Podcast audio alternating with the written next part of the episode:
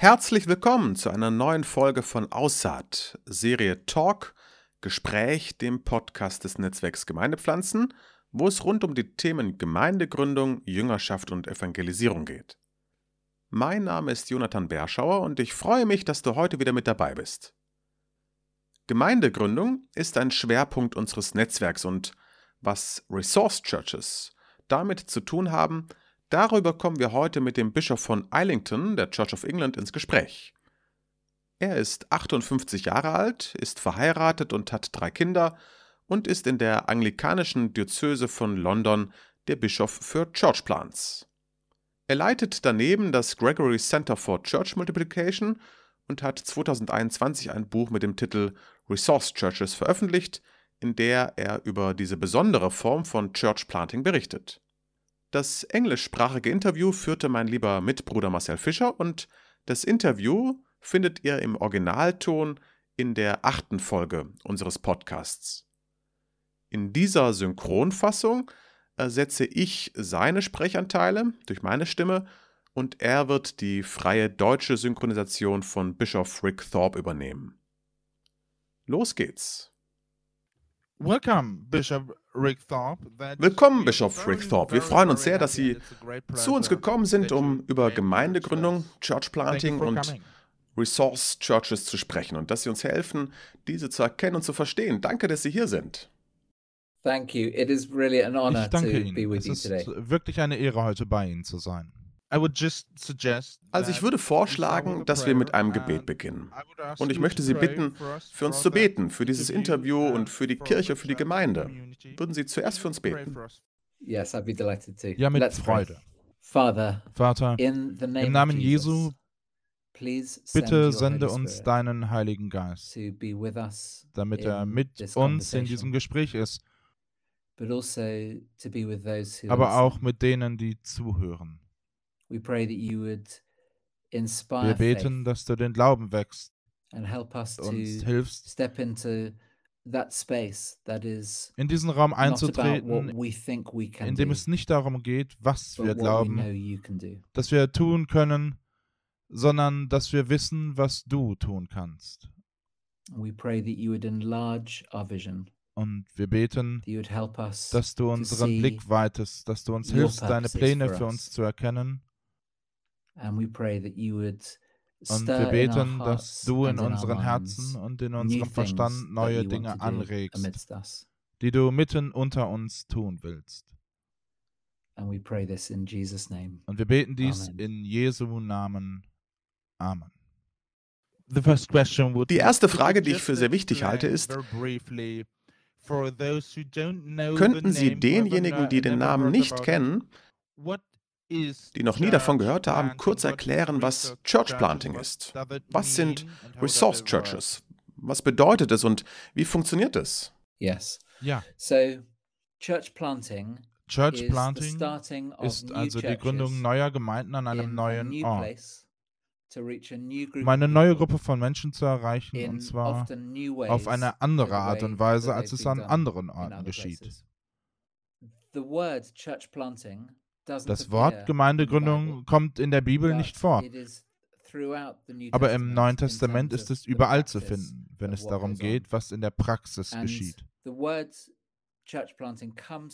Das Wort Gemeindegründung stammt aus der Beschreibung von Paulus im 1. Korintherbrief im dritten where he Kapitel, wo er sagt, ich habe einen Samen gepflanzt, Apollos hat ihn gegossen, aber Gott hat ihn wachsen lassen. Und er spricht über die Gründung der Gemeinde in Korinth und die Lösung einiger ihrer Probleme. Gemeindegründung ist also etwas, das in der Kirche durch Jahrhunderte hindurch stattgefunden hat. Die Kirche, zu der sie gehören, wurde einst irgendwann gegründet. Jemand hat also ihre Kirche gegründet.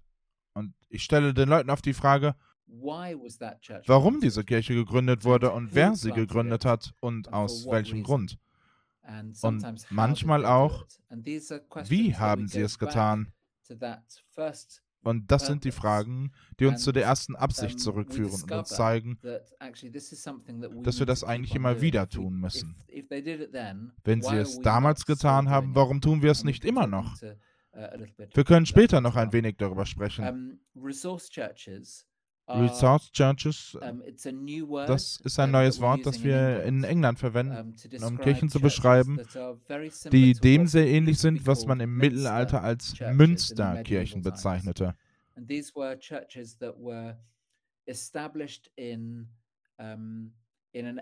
Das waren Kirchen, die in einem Gebiet gegründet wurden, um, ein Zentrum des Lernens und der Evangelisierung einzurichten, in dem monks also Gruppen von on Mönchen auf mission in ein Gebiet geschickt wurden, um das. Evangelium mit den Menschen zu teilen. Und wenn neue Menschen zum Glauben kamen und neue christliche Gemeinschaften gebildet wurden, blieb ein Mönch in dieser Gemeinschaft und begann dort eine Gemeinde zu gründen. Im Laufe der Zeit wurden von diesen Münsterkirchen aus immer mehr Gemeinden gegründet und diese. Gemeinden begannen weitere Gemeinden zu gründen. Und die heutige Landschaft ist ein Produkt eben dieser Münsterkirchen.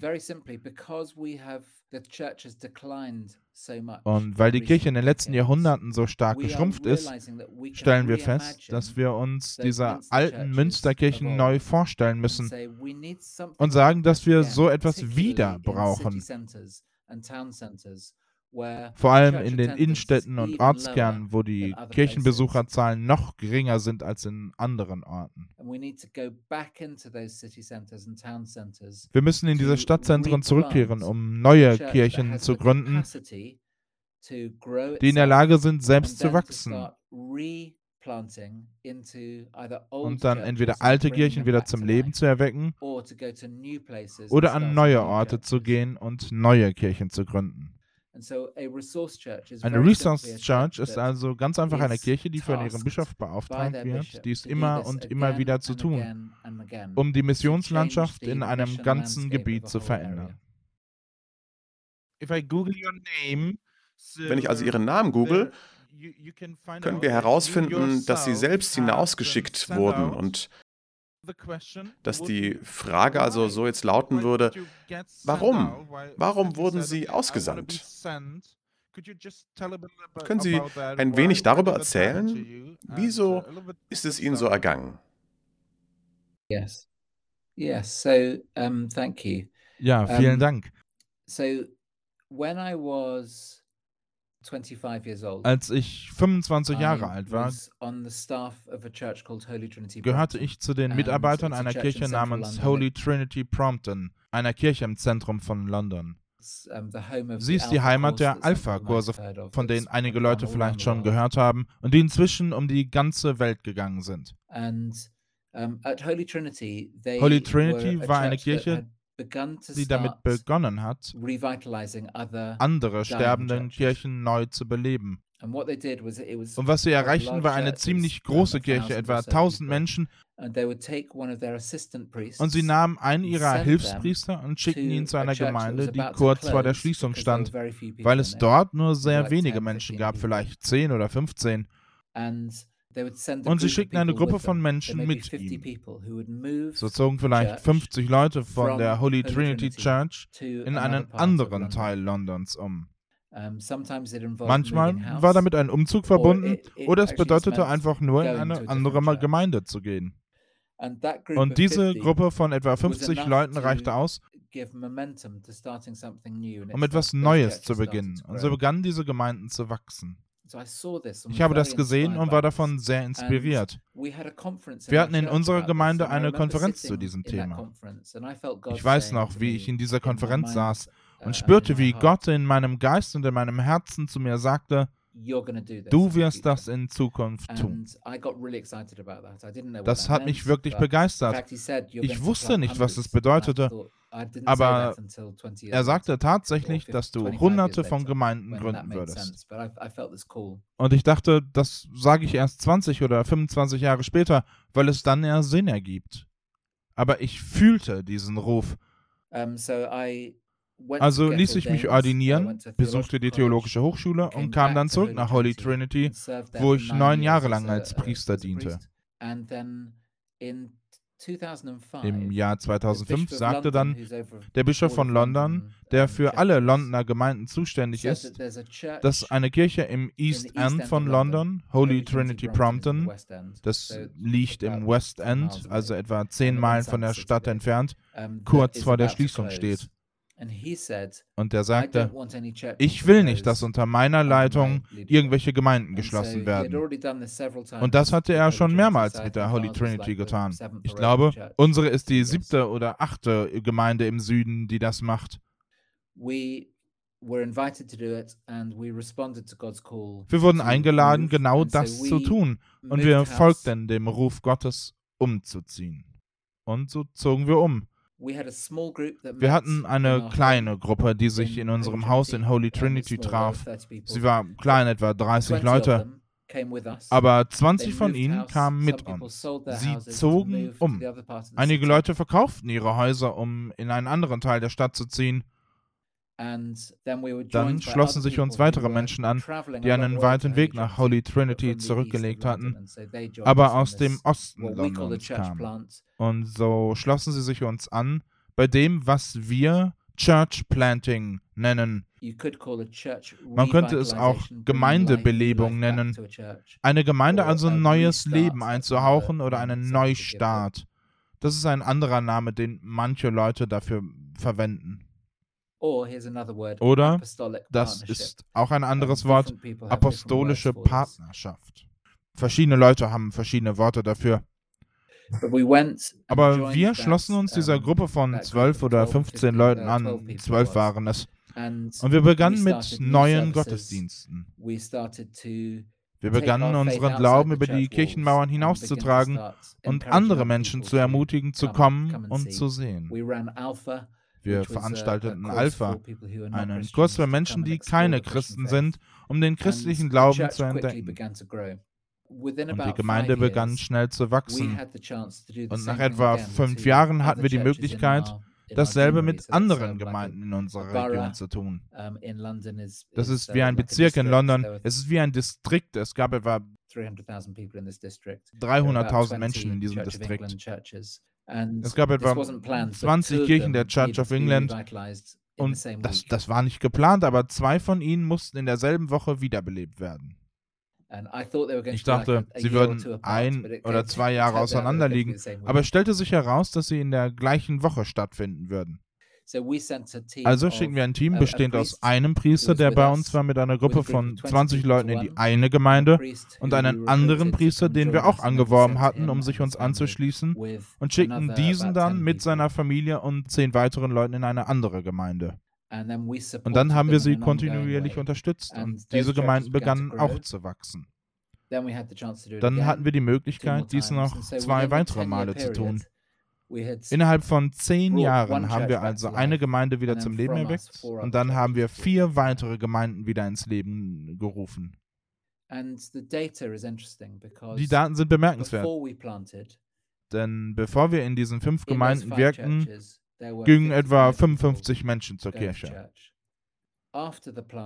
Nach der Gründung, zehn Jahre später, oder eigentlich neun Jahre später, waren es 765 Menschen.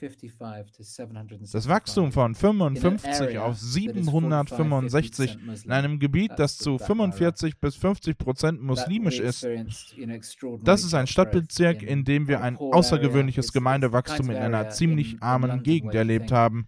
Es ist eine Art Gegend in London, wo man denkt, dass die Gemeinde an diesem Ort einfach nicht wachsen wird. Und doch sahen wir, wie Gott außergewöhnliche Dinge mit uns tat. Und so war es gleichzeitig meine Aufgabe, das Ganze in ganz London zu fördern. Ich hatte bereits damit begonnen, die Kirchen von Holy Trinity Prompton zu vernetzen und zu sagen, Lasst uns zusammenkommen und voneinander lernen und uns gegenseitig ermutigen, dies mehr zu tun. Und so war es fast so, als ob man ein Feuer entfacht und immer mehr Holz auf das Feuer legt, damit es immer größer und heller brennt und das Feuer immer weiter angefacht wird. Und ich muss sagen, dass Gott es absolut wertschätzt, wenn man sich bewusst für die Evangelisierung einsetzt und neue Gemeinden gründet weil er uns dazu aufruft und man wird Frucht darin sehen. Uh, das ist meine Erfahrung. Ich habe erlebt, wie Menschen auf eine Weise zum Glauben gekommen sind, die ich nie für möglich gehalten hätte. Und ich habe gesehen, wie sich die Kirchenstatistiken in einer Weise verändert haben, die ich auch nie für möglich gehalten hätte. Aus unseren Daten geht hervor, dass die Kirche von England in den letzten 100 Jahren einen allgemeinen Niedergang erlebt hat. Aber es gibt eine neue Gemeindegründungsbewegung, die Gemeinden wachsen lässt. Das geht. Sie stemmt sich also gegen den Trend des Niedergangs und bringt neues Leben. Und bei diesen Gemeinden geht es nicht nur darum, dass die Gemeinde selbst wächst. Sie wachsen tiefer in der Nachfolge und im Vertrauen auf ihr Christsein. Also Wir haben darüber gesprochen, dass sie zahlenmäßig wachsen, aber sie wachsen auch in ihrem Einfluss auf ihre Gemeinden. Denn eine der wichtigsten Arten, wie sie ihren Glauben zum Ausdruck bringen, ist die Barmherzigkeit gegenüber den Armen, den Bedürftigen, den Menschen um sie herum. Und wenn sie Lebensmittel verteilen, Gefängnisse besuchen oder Veranstaltungen in der Gemeinde durchführen, stellen sie die Frage, möchtest du kommen und diese Kirche selbst erleben? Am Ende beten sie für die Menschen. Sie wachsen im Vertrauen und im Gebet. Und es sind unwahrscheinliche Menschen, die anfangen, diese neuen Dinge zu erleben. Und die Kirche beginnt zu wachsen. Das ist so aufregend. Großartig, was für eine Geschichte. Zurück zu unserem Fokus. Wir haben ein Papier geschrieben, das ist unser Weg, den ich vorsichtig eine Bewegung nennen würde. Sagen wir, es beginnt mit dem Papier und es konzentriert sich auf Gemeindegründungen. Das Erste, was aufkam, war die Frage, Warum auf diese Weise?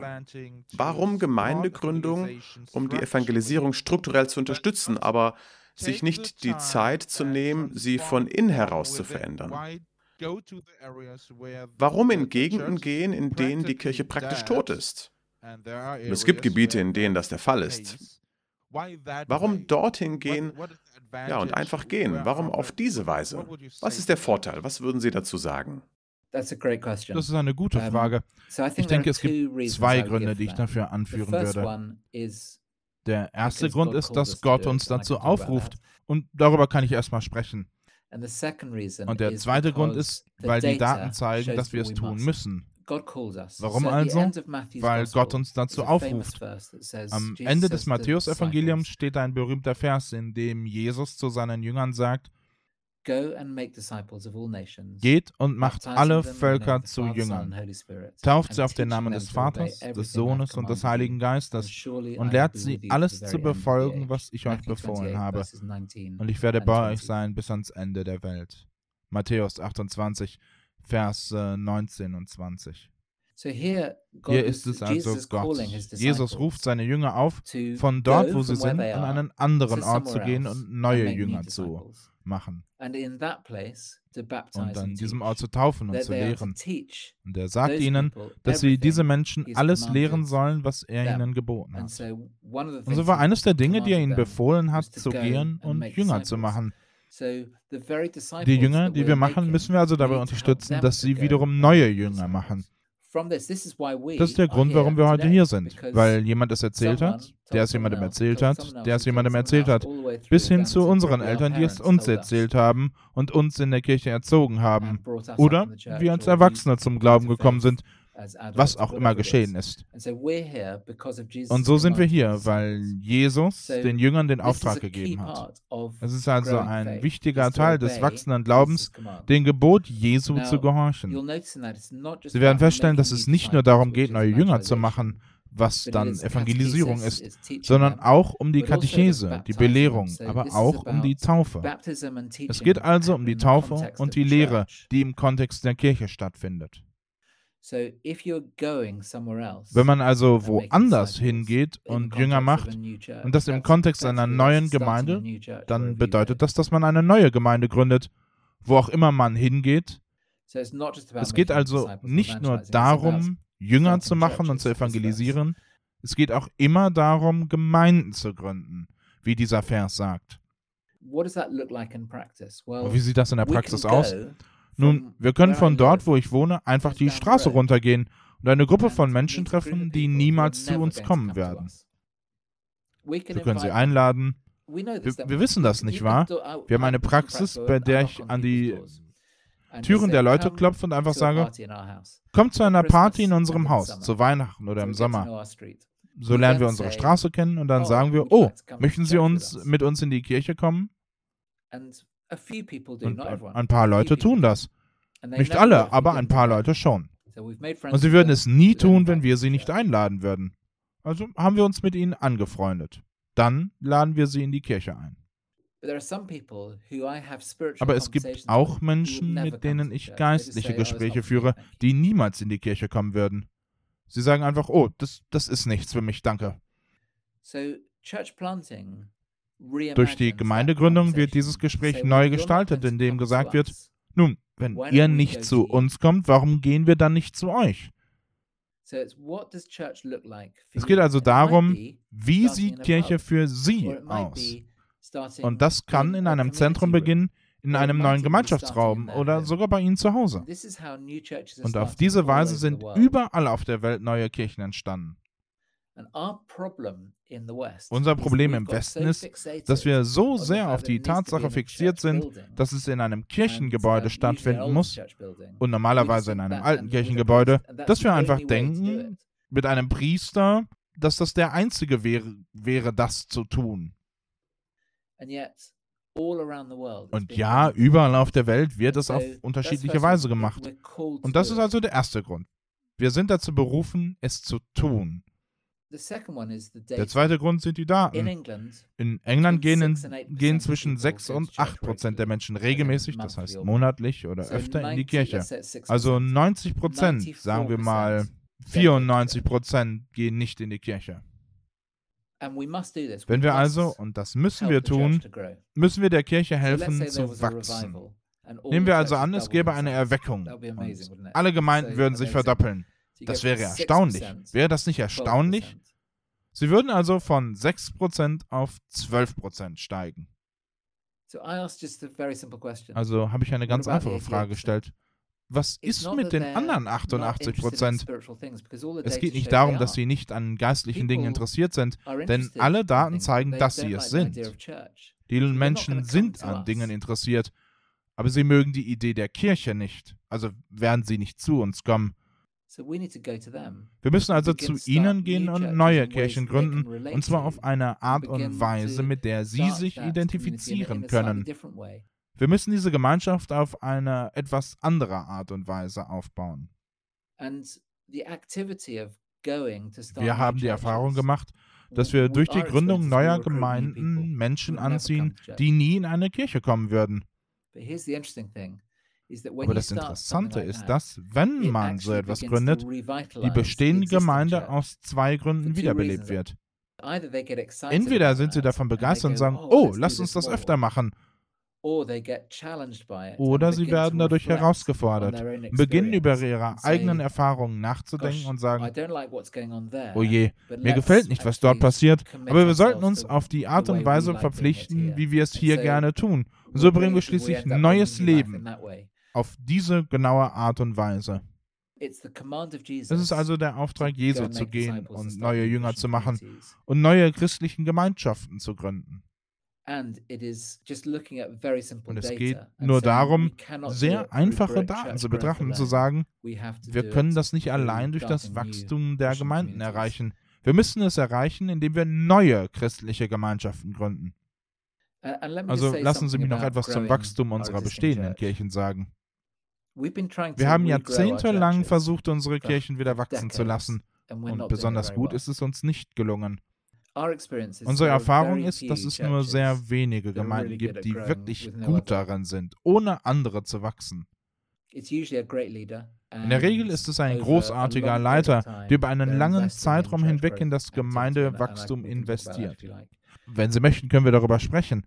Das Interessante an der Gemeindegründung ist also, dass man sofort stirbt, wenn man nicht wächst. Gemeindegründer und Mitglieder dieses Teams, die Gemeinde gründen, denken also automatisch, wie werden wir die Gemeinde wachsen lassen? Und so lernen sie Dinge darüber, wie man Gemeinde wachsen lässt, damit sie der übernommenen Gemeinde oder der bestehenden Gemeinde beibringen können, wie man wächst. Das ist keine Raketenwissenschaft, es ist nicht schwierig. Aber Tatsache ist, dass wir diese Dinge in den bestehenden Kirchen nicht tun. Wenn wir also wollen, dass die Kirche wächst, müssen wir uns unseren Ängsten stellen, uns der Realität stellen und lernen. Zuallererst müssen wir die Tatsache akzeptieren, dass wir einige Dinge nicht wissen, die wir lernen müssen. Und dann müssen wir anfangen, Dinge zu tun, die wir bisher nicht getan haben. Und wir müssen einen Schritt im Glauben wagen und anfangen, neue Dinge zu tun. Und wir stellen fest, dass wir das tun, was Gemeindegründer bereits wissen. Wir fangen an, neue Dinge auf neue Weisen zu tun, wo wir eben gerade sind. Und das beginnt, neues Leben in unsere bestehenden Gemeinden zu bringen. Sie haben bereits darüber gesprochen. Ich meine, die erste Sache, wenn man anfängt darüber zu reden, das klingt so einfach und elegant und man muss es einfach tun. In Wirklichkeit wissen wir alle, dass es gar nicht so einfach ist. Der letzte Punkt, über den ich nachdenke, was ist mit Herausforderungen? Wenn Sie eine oder zwei der größten Herausforderungen für die Gemeindegründung nennen müssten, welche wären das und was ist Ihre Erfahrung? Wo liegen die zwei größten Herausforderungen, wenn Sie versuchen, eine Gemeinde zu gründen? Ja, again, great question. Ja, das ist wieder so, eine gute Frage. Really es ist wirklich harte Arbeit, denn es ist kostspielig. Man verlässt zunächst einmal das Vertraute, das gut Versorgte, verlässt Freunde und Familie, geht an einen anderen Ort und beginnt etwas Neues. Das ist kostspielig. And so calling is involved in this. And calling happens when a vision is cast. Und Berufung geschieht, wenn eine Vision entworfen wird und die Menschen durch die Predigt hören, dass dies etwas ist, das nicht nur möglich ist, sondern etwas, an dem sie selbst beteiligt sein könnten. Deshalb sage ich den Gemeinden immer, dass ich Wachstum und Neugründung erkunden möchte. Ich sage, dass es eine Weile dauert, bis man herausgefunden hat, warum man das tun will. Man muss sich also über die Vision im Klaren sein und dann in der Lage sein zu sagen, wo werden wir das tun? Das muss man erstmal herausfinden. Und dann bereiten Sie sich durch Training und Planung vor. Und dann wird es tatsächlich getan.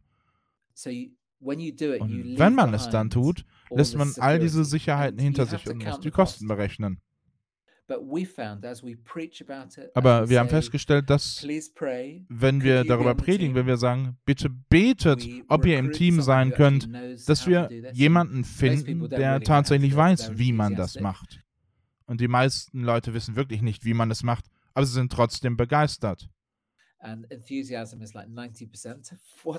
Und Begeisterung macht 90 Prozent dessen aus, was möglich ist, denn es braucht Mut, den ersten Schritt zu tun.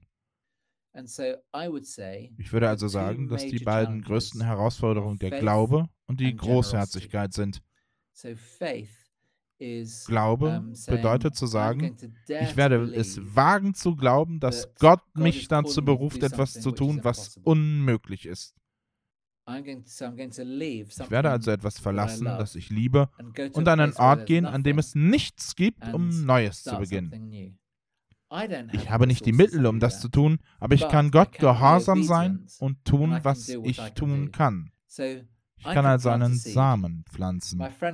Mein Freund kann ihn gießen, aber nur Gott kann das Wachstum schenken. Aber er kann nichts wachsen lassen, was nicht da ist. Er ruft uns auf, Partner zu sein. Er ruft uns auf, die Saat zu pflanzen und zu gießen. Und dies ist ein wichtiger Teil der Antwort auf den Ruf Gottes. Wir müssen die Menschen rufen und sagen, es gibt praktische Dinge, die wir gelernt haben, wie zum Beispiel zu sagen, komm für ein Jahr und geh dann zurück in deine Entsendegemeinde. Wir haben festgestellt, dass das eigentlich genug Zeit zum Mitmachen ist. Nun, das ist eine große Verpflichtung, aber ich denke, ich könnte das schaffen. also Aber es ist auch lang genug für die Leute, um sich zu entscheiden. Ich liebe das, ich bleibe. Commit yourself for one year, and, and actually, some people do leave because they're, you know, they're going to back for various reasons. But having the faith to take the step is a big deal. But it's actually also verpflichten Sie sich für ein Jahr. Die zweite Herausforderung ist die Großherzigkeit. Denn wenn man bedenkt, dass die meisten Gemeinden versuchen, Menschen zu sich zu holen, um selbst zu wachsen, so ist das kontraintuitiv und kontrakulturell, Menschen nicht zu sammeln, sondern sie wegzugeben, um sie zu senden. Die Gemeinde selbst ist also der Auslöser, die Resource Church, wenn man so will, die sagt, wir werden Leute weggeben, wir werden Geld weggeben, wir werden einige unserer besten Führungskräfte weggeben, um diese neue Sache zu machen. Und es ist wirklich kostenspielig, großzügig zu sein. Aber ich denke oft, dass es ein bisschen so ist, wie wenn man Kinder hat, wo die Eltern wollen, dass ihre Kinder das Beste haben, was sie haben können, damit sie einen guten Start ins Leben haben. Sie werden also nicht oh, sagen, oh, du musst dich alleine durchschlagen, ich werde dir alles wegnehmen und dann kannst du gehen. Ich glaube, gute Eltern sagen, ich will dich aufbauen, ich will dir helfen, ich will kommen und dir helfen, eine Wohnung zu finden. Wenn ich kann, stecke ich einen Teil meiner Ersparnisse in die Wohnungssuche und ich werde dich besuchen und dich ermutigen. Und wenn du Schwierigkeiten hast, kannst du zurückkommen, die Wäsche waschen und etwas Gutes essen. Dann kannst du wieder gehen. Gute Eltern werden das tun. Aber das ist teuer für sie. Mit der Gemeindegründung ist es eigentlich dasselbe. Wir haben festgestellt, dass wir unser Bestes weggeben müssen. Der beste Leiter, derjenige, bei dem alles von diesen Leuten abhängt. Das sind die Leute, die wir aussenden werden. Sie sind oft die Leute, die gehen wollen, weil sie von der neuen Sache begeistert sind. Aber das Interessante ist, wenn wir unser Bestes geben, Gott uns immer mehr gibt. Im 2. Korintherbrief Kapitel 9 ist die Rede davon, dass Gott das Vorratslager der Großzügigkeit wachsen lässt, sodass je mehr du gibst, er dir immer mehr geben wird. Und das ist wie eine Spirale der Tugend. Wenn du dein Bestes wegschickst, lässt das Raum für andere Menschen, die sich engagieren und gehen können. Ich hätte nie gedacht, dass ich das tun kann, was Sie tun können. Aber Sie sind nicht mehr da, also werde ich es versuchen. Und plötzlich entdeckt man, meine Güte, du bist besser als die Person, die vorher da war. Oder das können noch andere Leute. Das bringt neues Leben in die Gemeinde. Und sie geben der gegründeten Gemeinde den bestmöglichen Start. Also Glaube und Großzügigkeit. Ich formuliere es so. Ziele hoch, und gib es weg. Das sind zwei Werte, die sehr, sehr wichtig sind. Lassen Sie mich also noch einen dritten Punkt nennen, nämlich niemals aufgeben. Beharrlichkeit ist, dass man einfach weitermachen muss, auch wenn etwas schief geht. Wissen Sie, ich habe gerade an das erste Auto gedacht, das ich gekauft habe. Eigentlich war das zweite Auto, das ich gekauft habe, ein uh, Sportwagen. Wir kauften ihn, als ich mit dem theologischen Studium begann. Das Auto war fantastisch, bis es kaputt ging. Und es ging mitten in Frankreich kaputt. Wir sind also mitten im Nirgendwo. Und die Reparatur hat uns den gesamten Urlaub gekostet. Dinge gehen schief. Hätten wir es gewusst, hätten wir es nicht gekauft. Ich blicke also zurück auf die fantastische Zeit mit diesem fantastischen Sportwagen, der auch mal kaputt ging.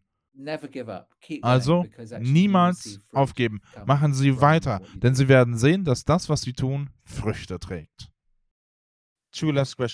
Also zwei letzte kurze Fragen. Die erste ist, ob Sie den Satz kennen, der sterbende Tiger ist der gefährlichste.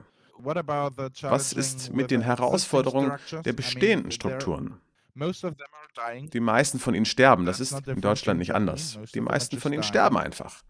Wie reagieren sie also, obwohl sie im Sterben liegen? Und was ist mit ihren Brüdern und ihrem bischöflichen Dienst?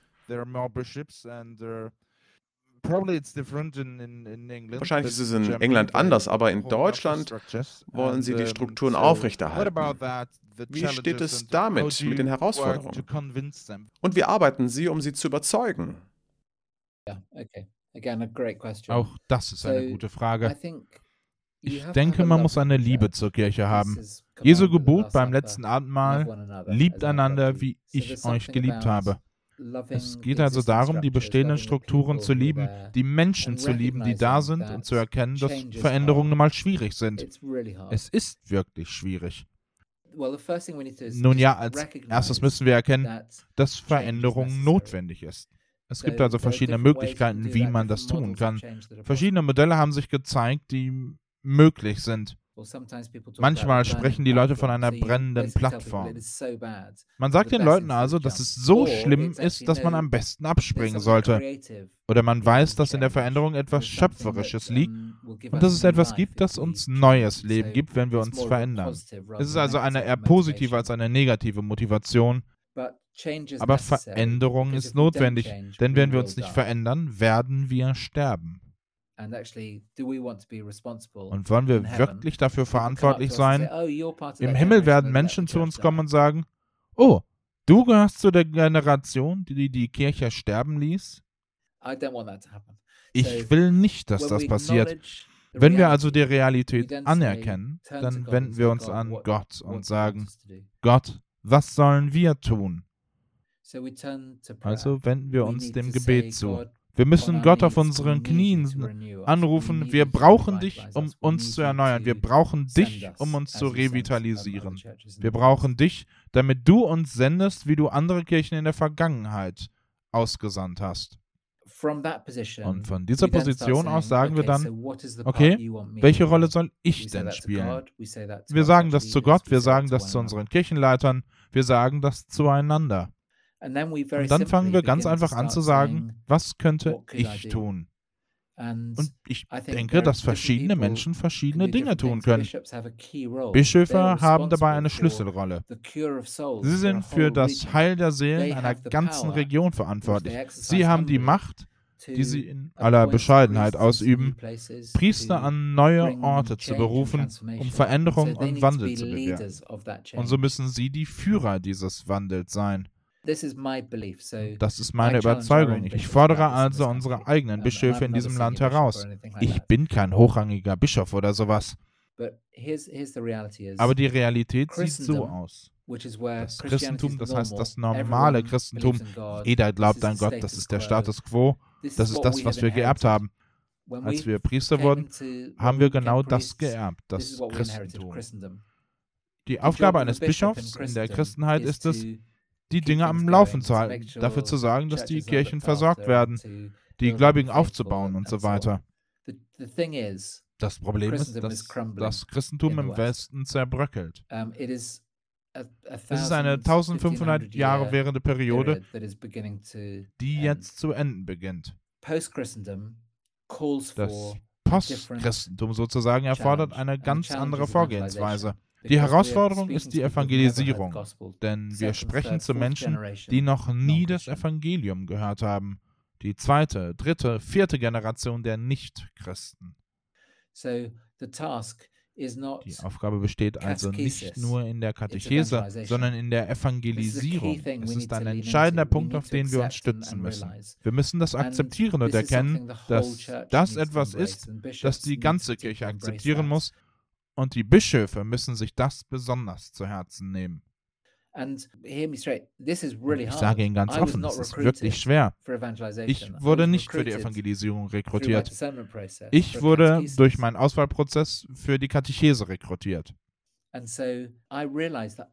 Dabei habe ich festgestellt, dass ich als Bischof nicht dafür ausgebildet bin und unsere Priester sind für die Aufgabe, die jetzt ansteht, auch nicht ausreichend ausgerüstet. Es ist also schwer für Priester und es ist auch schwer für Bischöfe. Aber wir müssen uns der Herausforderung stellen, die Gott uns gestellt hat und die vielleicht eine andere Aufgabe ist als die, für die wir ursprünglich rekrutiert wurden. Und ganz schlicht und einfach würde ich sagen, stellen Sie sich der Realität, stellen Sie sich ihr im Glauben. Gott versteht das. Er wusste das, als er sie berief. Die Herausforderung ist also Glaube und Großzügigkeit. Glaube bedeutet zu sagen, okay, ich muss mich auf diese neue Realität einlassen. Ich muss neue Fähigkeiten lernen. Ich muss lernen, nicht alles selbst zu machen, sondern es an andere in meinen Gemeinden abzugeben. Ich muss mich auf neues Gelände begeben, in einen neuen Raum, es einfach mal versuchen. Und wenn es schief geht, ist das nicht schlimm. So wie es ein jeder Wissenschaftler macht. Um etwas zu entdecken, muss man immer und immer wieder neue Dinge ausprobieren, bis man das Neue entdeckt. Und wissen Sie was? Die Leute erinnern sich nicht an all die Dinge, die man falsch gemacht hat. Sie erinnern sich daran, dass man es entdeckt hat. Deshalb müssen wir einfach sagen, lasst es uns versuchen. Und wenn es nicht klappt, lasst uns noch einmal darüber nachdenken. Lasst es uns etwas anders versuchen. Und wenn wir das alle tun, macht es sogar richtig Spaß. Der Druck liegt dann nicht mehr bei uns, sondern bei Gott. Das ist deine Kirche, Jesus, die du aufbaust, dass du uns helfen mögest, uns den neuen Herausforderungen einer neuen Generation zu stellen, uns auszurüsten, uns zu stärken, uns zu helfen, das eben zu können.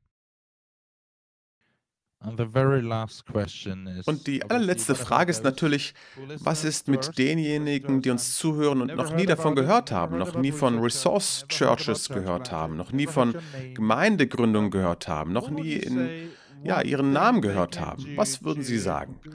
Was können Sie tun, um Ihr Wissen zu erweitern, um weiterhin interessiert zu sein? Wohin könnten Sie nachschauen?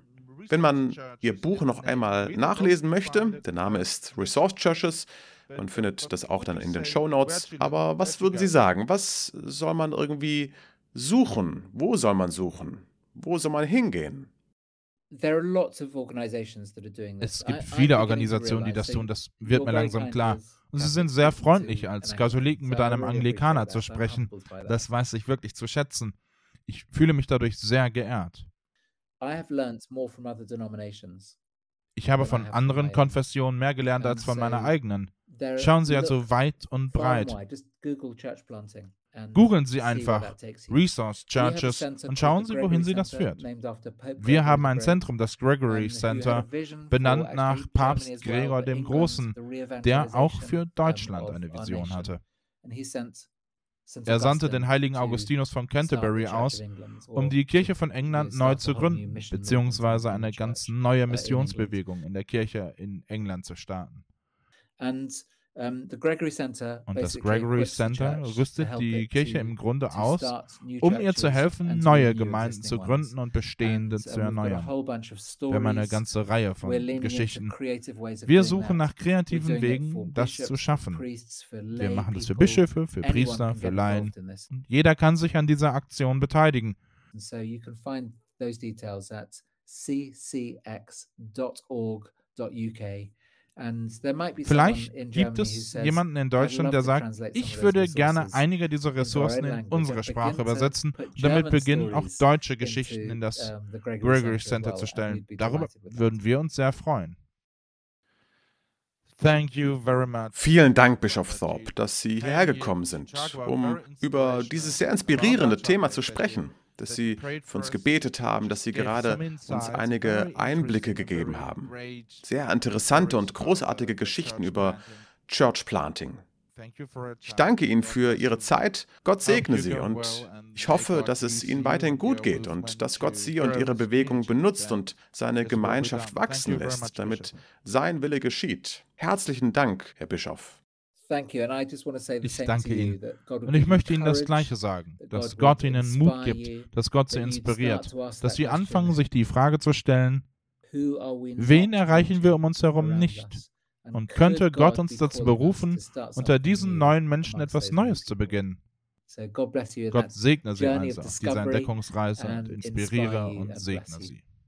Liebe Zuhörer, schön, dass ihr, schön, dass du heute wieder mit dabei warst. Danke fürs Zuhören und ich freue mich aufs nächste Mal. Bis dahin, schreib uns gerne dein Feedback, deine Fragen, deine Empfehlungen und Wünsche. Einfach alles an podcast.gemeinde-pflanzen.net. Schau auch gerne auf unserer Internetseite gemeinde-pflanzen.net vorbei. Dort findest du dann natürlich auch alle Links und Infos zu unserer heutigen Folge. Wenn du unsere Podcast-Reihe Lied noch nicht kennst, bei der es um Leitung, also um Führungsthemen geht, hör auch dort gerne einmal rein und wenn es dir gefallen hat, empfehle uns gerne weiter. Für heute dir alles Gute, sei gesegnet.